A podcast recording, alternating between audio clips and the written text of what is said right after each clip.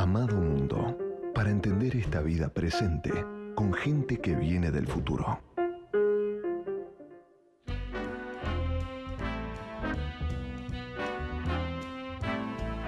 Y entre la gente que viene del futuro, se nos coló en esta tertulia a Flavia Pitela. ¿Cómo estás, Flavia? Muy feliz, muy honrada de estar en esta mesa con ustedes dos, que son dos mujeres que admiro profundamente, así que tengo una emoción grande qué lindo, de estar qué acá en esta A mí feria. me estás dando un regalo porque yo la escucho, la admiro, me encanta la forma como comunica. Ese escuchar la radio y que te dejen algo bueno, que no te dejen enojado, que no te dejen con miedo y demás, eso es lo que haces, la verdad que Gracias. entregas belleza, haces pensar, gracias. Gracias, no, para mí es un honor. Bueno, Flavia Pitela, ustedes la conocen, es profesora de lengua y literatura inglesa. Ay, yes. Compartimos eso. Yo soy profesora de letras también, así que tenemos ese amor por la enseñanza, pero ella se ha convertido en una divulgadora de libros en horario central en la radio más escuchada. Casi sería un- una improbabilidad. oxímoron. claro, una improbabilidad. Eso que dicen no va a funcionar, no se puede hacer eso. Ella lo viene haciendo hace cuánto, Flavia? 13 años. 13. Primero con Ernesto Tenenbaum en el Club de la Tarde, que fue quien, por largo de contar, pero en resumidas cuentas me dijo, yo te llamo los viernes y vos recomendás un libro. Y al, me- al año, al año me dijo, bueno, venite al programa. Y después cuando el programa terminó, me llamó Jorge, la nata, y estoy con él hace 11 años. Qué bueno, qué bueno. Siempre Sí. recuerdo que en, varias oportunidades Jorge Lanata te mencionó eh, eh, cuando hiciste la crónica de la inundación de La de Plata. la ciudad de La Plata. Porque siempre dice que una persona que tiene competencia lingüística, que sabe expresarse, puede hacer periodismo.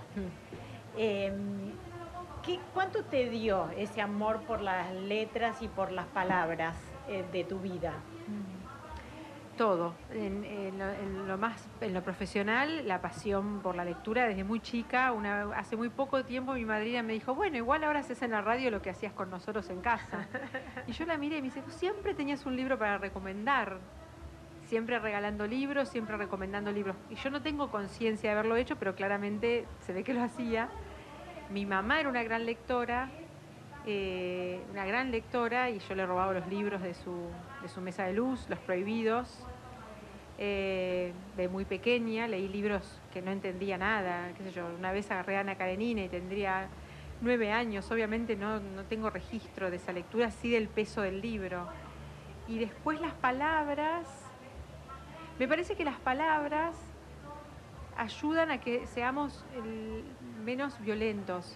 Las palabras eh, comunican ideas, comunican sentimientos.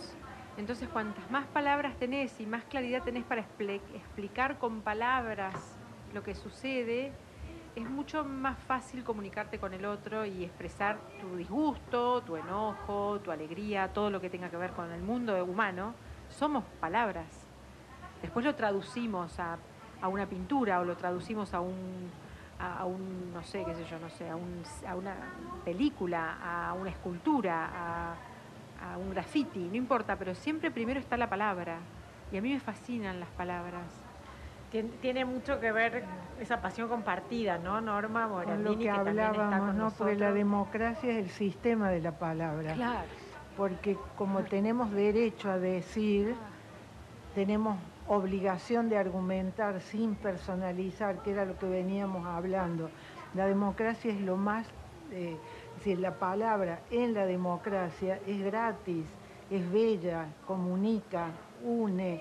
Por eso es, es lo que sostiene la, la democracia como sistema de que somos todos iguales ante la ley, aunque más no sea por definición, ¿no? Claro. Eh, A mí también me conmueve mucho me, escucharla. Bueno, los otros días leí eso, que Jesús ni Sócrates escribieron un libro y sin embargo esa oralidad, que es un poco lo que hace, porque es fascinante leer, pero escuchar a alguien hablar bellamente es como, a mí me embriaga, es como me encanta. Bueno, la- bueno, ahí hay algo, que por ahí se puede relacionar un poco con el menoscabo. Hablamos también de los silencios y, de los silencios como una amenaza para la democracia. Y veíamos esta semana las tristes cifras de, chicos, de, que solo un 16% de chicos termina su secundario en tiempo y con las formas mínimas, es decir, con la competencia mínima que se supone que, se requiere. ¿Cuánto de, eso es el desafío para de lo que se nos viene? ¿Cómo, cómo revertimos esa, esa carencia, ese menoscabo que nos han hecho? Hay, hay, hay muchas aristas para esta pregunta que haces y es muy compleja la solución, lamentablemente. Yo soy muy optimista por naturaleza, entonces creo que lo podemos revertir siempre que pongamos manos a las obras en muchas obras diferentes. La formación docente es fundamental, hay que volver a barajar cómo formamos los docentes, los que están en aula, docentes que estén a la altura del siglo XXI, a la altura de los nuevos medios de comunicación, de las nuevas redes sociales, de cómo nos comunicamos los humanos, cómo fluye la información. No podemos seguir dando clases como si fuera el principio del siglo XX, porque no hay nada que se compare con esa aula, excepto que hay niños, es lo único que se, que se puede compartir. Y, y eso es la única, realmente, el, único enganche real para volver a enamorar a, las, a los niños y a los adolescentes del conocimiento. Hemos perdido un gusto por el conocimiento. El conocimiento es hermoso, saber es hermoso, es excitante, es hermoso, es gozoso. Entonces hemos perdido eso y, a mí esta feria me devuelve esa esperanza. Es decir, tanta gente que un domingo de sol ha decidido estar aquí adentro haciendo una fila para que un autor le firme un libro, haciendo una fila para ir a escuchar a alguien, eh, gastándose el mango que no tiene en un libro, en un libro infantil, en un libro que viene a buscar, en un libro que se encuentra. Es una esperanza enorme eh, esta masividad de esta feria. Sí, eso, eso iba a decir, porque de pronto estábamos haciendo el diagnóstico, pero por otro lado no están las aristocracias en la rural, o sea, lo que estamos viendo es está acá está el pueblo. Exactamente, estamos viendo el pueblo caminando, apropiándose, viniendo a compartir. Eh, está, pasaba el otro día por el stand de las provincias y en uno tocaban chacarera y en el otro el stand de las provincias. Y, todo un descontrol que es gozoso como, como lo del conocimiento. Exactamente, y, de pronto saber algo. Eh, acá está, al lado nuestro está en este momento Cecilia Bona de por, qué leer, eh, que es increíble, es una difusora de lectura impresionante, una chica joven con un futuro increíble, y está dando una charla para 60 personas que están ahí entre sentadas y paradas sobre por qué las calles de Buenos Aires tienen tantos nombres de escritores. O sea, el placer que está generando recorriendo el mapa de la ciudad y hablando de las calles y los nombres de autores. Y están todos embelesados, porque el conocimiento es placer. Sí, sí. Em, también me venían los eh, recuerdos. ¿Recuerdan su primer momento, Feria del Libro? Muy chica. Yo me acuerdo que estaba en el predio eh, municipal de exposiciones, todavía igual, igualita al parque. Igual. Me, acuerdo que me vení, me vine en colectivo en el 9 desde Lanús. Eh, y era, me, traía una modesta cantidad de, dinero que sacaba haciendo, dando clases en mi casa, que me los había guardado para, para venir a la feria. y me acuerdo de las mesas de, ofertas que ni siquiera los saldos de las liquidaciones de Sara ya me generan tanto placer. En ese momento era como un éxtasis ver diccionarios y ver libros y, me acuerdo que había que volvían el colectivo con dos bolsas llenas de libros, algunos de los cuales no servían para nada porque eran malísimos. Pero te lo podías comprar. Pero, pero fue como una primera apropiación ¿Te acuerdas vos tu primera feria? Yo me acuerdo del primer libro que vine a firmar a la feria, era Catamarca. Y cuando vi había una fila inmensa de gente, pero no era para mí, era para Silo. ¿Para quién? Silo. Era un gurú, no sé si se acuerdan, de esta secta, que le dije a la editorial, humílleme menos, pongamos media hora para que no se note que yo tengo tan pocos lectores. ¿Y en tu caso, Flavio? con la escuela, Yo hice toda mi educación es eh, pública y mi escuela, la, la primaria, la 38 de Gonet, yo soy de afuera, soy de la Ciudad de La Plata, de las afueras de la Ciudad de La Plata.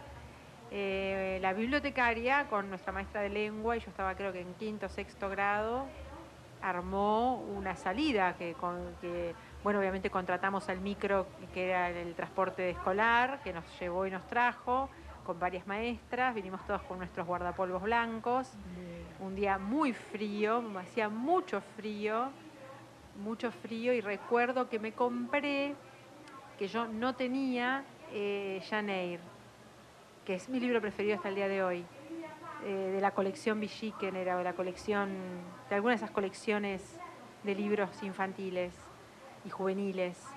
Y me compré Jane Ay, que es una maravilla el libro. Sí, de Charlotte Bronte. Me compré yo Jane creo que lo leí siete veces. Y yo más la, o menos. En la colección de Robin Hood. De Robin Hood, no de Villiquen, de Robin Hood. La amarilla, la amarilla. A mí me la hace, me hace evocar, yo soy de un pueblo de 25.000 habitantes del norte cordobés, donde siempre están todos emparentados, la directora de la escuela, esa, el guardapolvo blanco democrático.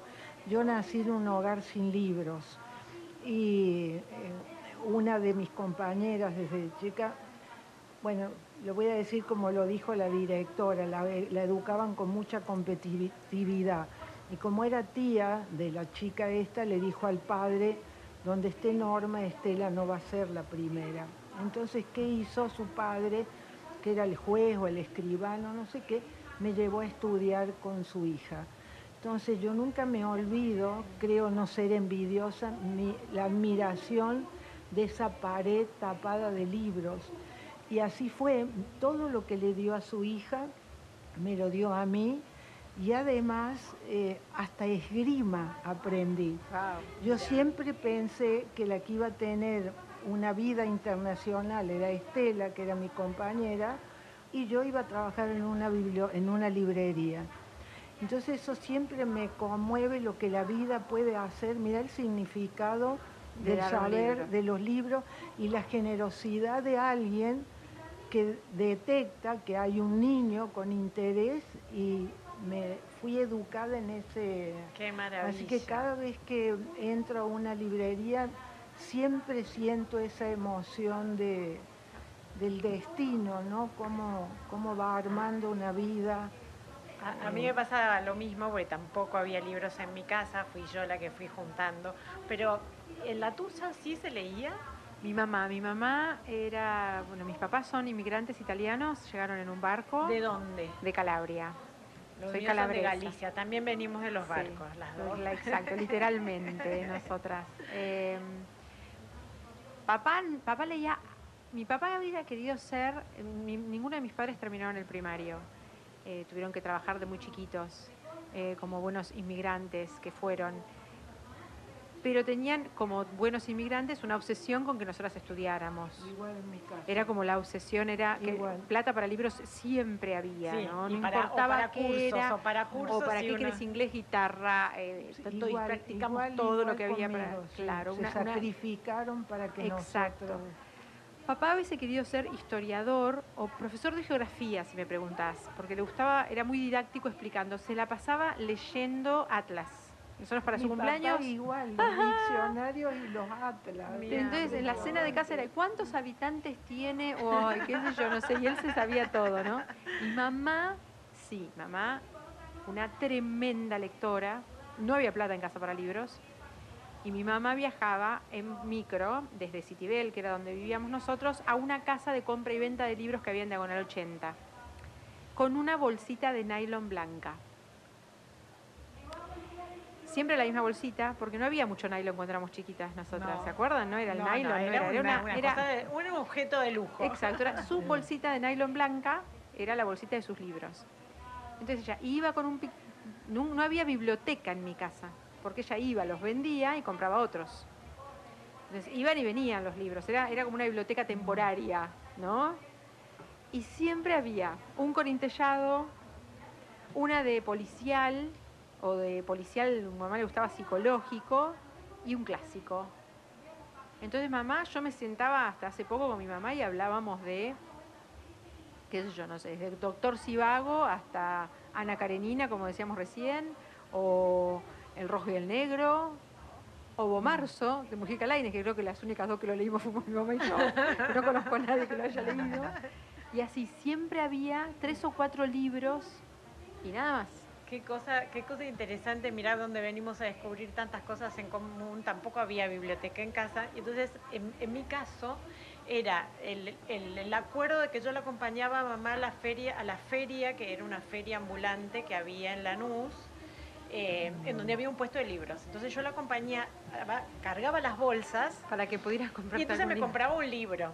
Pero claro, el problema era que yo empecé a leer muy precozmente y enseguida adopté una velocidad de lectura que tengo ahora. Claro, Entonces a los dos días se me había terminado el libro. Entonces, ¿cuál era la...? po- O sea, no podíamos comprar dos o tres libros por semana. Entonces incorporamos al menú los Reader Digest, Ah, las, claro. las libritos Ay, esos los- de... todos los leía todos. Yo también y desafiaba a un tío que era el patriarca, que parecía, mostraba que tenía como un saber sobre los otros, y yo que era rebelde lo desafiaba porque yo ya tenía mi saber. Con esos readers Ponía en evidencia la superficialidad De su Qué- de su conocimiento. Qué linda anécdota encontramos. Estoy con. Norma Morandini, Flavia Pitela. Vamos a escuchar una canción eh, y volvemos enseguida en este amado mundo. La 1110, la primera radio pública de la Argentina. Desde la Feria Internacional del Libro de Buenos Aires. El mayor acontecimiento cultural de Latinoamérica. Mundo belleza, mundo de espanto, mundo ternura, mundo de llantos. Amado mundo. Yo no soy envidia, soy tu bizcochito, pero tengo todo lo que tiene Estamos acá en esta tarde bulliciosa de la Feria del Libro con Norma Morandini, con Flavia Pitela, que son además de mujeres maravillosas, maravillosas lectoras. ¿En qué, qué están leyendo últimamente? Eh, que leo tantas cosas a la vez que, eh, bueno, lo que he descubierto que me maravilló es lo de la, eh, el junco, cómo es el Ay, infinito, el infinito era un junco. junco. Porque no es solo el libro, sino ¿Cómo está ella. Yo ahora cómo está escrito, pero además escucharla a ella. Yo la escuché cuando fue el 23F en, la, en el Instituto Cervantes, y joven como es, y ahí está la palabra, la palabra escrita. Eh, ¿Sabes qué? Me- yo soy muy tecnológica a pesar de la edad, entonces cualquier cosa cuando veo que me interesa, hago clic y bajo. Entonces he bajado la biografía de Hitler y de Stalin. Por esto que la historia ahora está explicando desde la psicología. Nosotros que somos tan dando explicaciones ideológicas, todo, ver una, una historia que se explica a través de perfiles personales, Y de las humanos, emociones. que Hitler no metía miedo y Stalin sí metía miedo solo con su presencia. Eh, estoy leyendo mm, eh, también eh, sobre China un libro que dicen que es el Orwell de China. Estoy imaginando todo lo que he bajado y voy leyendo. El libro de, que, que nombra Norma de Irene Vallejo, que se llama El infinito en un junco, es una de las cosas más bellas. Es, es la, es la historia del papel y la historia de la escritura. Escrito con una calidez y una calidad y una cantidad de información. Una erudición. Uno, uno que se- yo me la paso leyendo libros sobre libros, editoriales, me gusta mucho leer eh, historia de las letras, historias de las palabras. No sé si he leído alguna vez un libro tan bonito acerca del mundo de la palabra escrita eh, y del papel como este que se llama encima El infinito en un junco, Eh, ¿no? es Que esa es una- bellísimo. una- Sí, yo- está en uno de los tantos libros que estoy leyendo. Yo leo y Ah, paso de uno a otro. ¿Vos qué estás No, leyendo? ahora estoy leyendo La, La promesa de la felicidad. Este es un ensayo de Sarah Ahmed, que es una crítica cultural al imperativo de la alegría. Es un ensayo muy interesante sobre cómo, a mí me gusta mucho leer poesía y ensayo. No es, no es lo que más recomiendo en la radio, pero es lo que más me gusta leer a mí. mucho ensayo. Me encanta el ensayo, es un- uno de los, mis géneros preferidos. Por eso me gusta tanto también tu libro, Adriana. Eh, la promesa de la felicidad, el planteo que hace Ahmed es cómo históricamente se nos ha vendido una idea de una promesa de felicidad arraigada a em, cuestiones sociales, culturales, económicas, eh, que, no, que no son necesariamente humanas, digamos, que no están determinadas por nuestro sentido de la felicidad, sino por lo que se espera que nos haga felices. ¿Qué nos hace felices? Casarnos, tener hijos, eh, tener dinero, tener acceso, bueno, y cuando todo eso se rompe, en general lo que sucede es la crisis, ¿no? Pero la crisis viene dada sobre todo por una venta, una venta de que, bueno, tenemos que ser sí o sí felices todo el tiempo. Y bueno, a lo mejor no es tan así. Bueno, con todo lo que estaba pasando en estos días y lo que pasó sobre todo ayer ¿no? con, Casero en, La Nación, sin entrar en el, en el, evento en sí, yo decía, ¿no? Tu libro eh, realmente viene a explicar muy bien qué es lo que pasó ayer. Ay, gracias. ¿No? O sea, esta desestructuración absoluta de los medios, alguien que llega a los medios, más allá de que su trayectoria artística ya estaba consagrado, pero en este rol de comentarista político, si se quiere, a través de las redes, ¿no? Y cómo en un punto es una burbuja que explotó. Él encarnó la sensación, a mí me dejó una tristeza infinita que si hubiera tenido a mano le escribía, porque me pareció que él encarnaba el enojo, eh, la impotencia, todo lo que estamos viviendo, y yo viniendo para acá, ya había un hombre y una mujer pegándose por un roce del auto, ese cotidiano que está ahí, que explota, es decir, me y además lo que decía y el ser interrumpido, porque la sensación es que no se nos escucha, se nos interrumpe con consignas, con mentiras, con cifras y esa sensación de sociedad ahogada, impotente, que no podemos decir porque nos interrumpen, a mí la verdad que fue, ha quedado como un símbolo y ojalá, ojalá los periodistas empecemos a ser autocríticos y responsables en este clima eh, que se está creando de eh, aniquilación personal, el no saber debatir ideas, siempre nos descalificamos, siempre hablamos de personas, estamos llenos de adjetivos, los adjetivos a veces son buenos, pero en general se los usa para descalificar personalmente, ¿no? Así que en ese caso yo me siento... lo mismo? Sí, y sobre todo eh, pienso en cómo, en esto que vos planteas en el libro, cómo el, el periodista que está al aire, en vivo, y baja la mirada al celular y uno sabe ya como, como espectador que está mirando el rating. ¿No? Y entonces el rating seguramente les estaba diciendo a los periodistas que estaban ahí que eso estaba subiendo.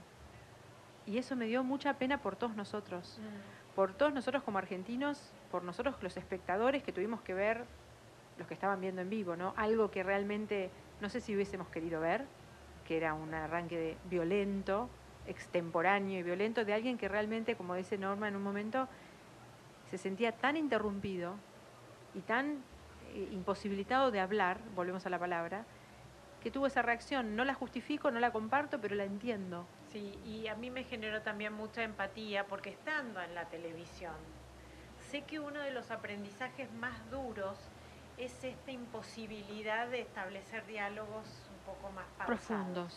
Como el que estamos teniendo con ustedes y ya paradójicamente, después de decir eso, tengo que mirar la hora y ver que nos queda Vos sabés que yo llevo muchos años, tengo más años que ustedes, peleando en las redacciones, después en la política, que hay que empezar a decidir qué es lo que importa y lo que interesa.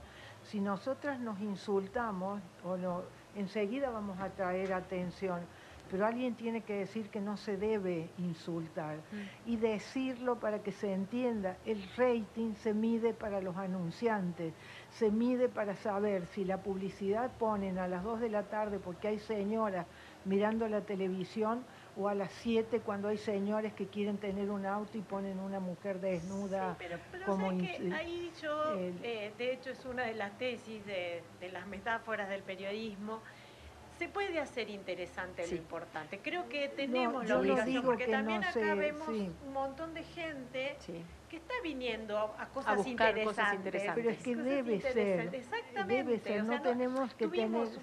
Como, como que eran incompatibles. No tener miedo de denunciar el deber ser. Totalmente. No, no tenerle miedo a lo importante pero creo que también tenemos esa obligación de poder traducir lo importante de manera interesante sin frivolizarlo, sin banalizarlo, Totalmente. sin violentarlo. Sí, entendiendo el- el medio. Que fue un poco Lo que la- pasó. lo que pasó, lo que pasó ayer. Señoras, muchísimas, muchísimas gracias. Vos tenés ahora una charla, Sí. justamente el rol de los intelectuales en, el- en los medios de comunicación. Está todo pautado. De de decinos en qué, en qué sala te vemos. Eh, no, no, no sé en qué sala me ven. pero Bueno, búsquenla por ahí. sí, ahora a las cuatro y media va a estar Flavia Pitela. Norma Morandini, muchísimas gracias. Ojalá se lea mucho silencios, memoria ruidosa sobre lo acallado. Flavia querida, gracias, gracias, Gracias, por la muchas gracias por la invitación. No, gracias por la generosidad que tenés de, de la lectura. Te seguiremos escuchando todas las mañanas en Radio Mitre Gracias. con el querido equipo de Jorge Lanata.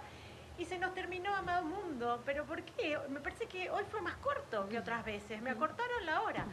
Nos vemos el domingo que viene, sigan con la programación de la 1110.